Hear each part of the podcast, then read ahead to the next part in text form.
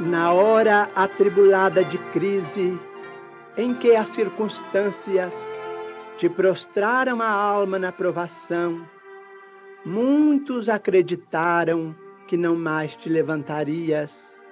No entanto, quando as trevas se adensavam em torno, descobriste ignoto clarão que te impeliu a trilha da esperança laureada de sol. Na cela da enfermidade, muitos admitiram que nada mais te faltava senão aceitar o lance da morte.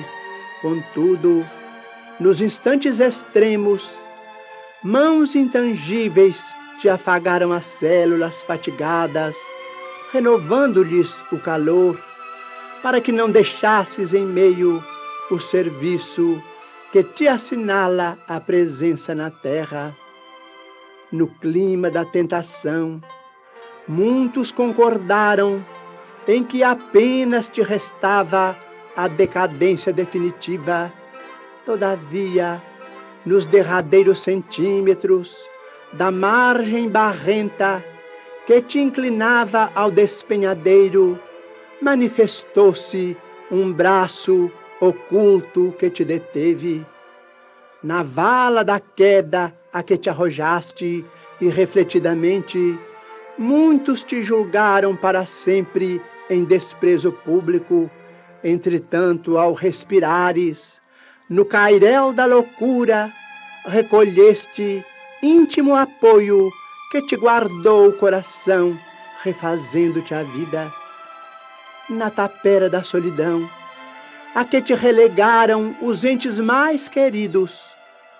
Muitos te supuseram em supremo abandono, mas no último sorvo do pranto que te parecia inestancável, experimentaste inexplicável arrimo, induzindo-te a buscar outros afetos que passaram a enobrecer-te no turbilhão das dificuldades que te envolvam o dia, pensa em Deus, o amor onipotente que não nos desampara. Por mais aflitiva seja a dor, trará ele bálsamo que consola. Por mais obscuro o problema, dará caminho certo a justa solução. Ainda assim, não te afoites em personalizá-lo ou defini-lo. Baste-nos a palavra de Jesus, que nolo revelou como sendo nosso Pai. Sobretudo, não te importe se alguém lhe nega a existência, enquanto se lhe abrilhantam as palavras nas aparências do mundo, quando pudeste encontrá-lo dentro do coração nos momentos de angústia. É natural, seja assim.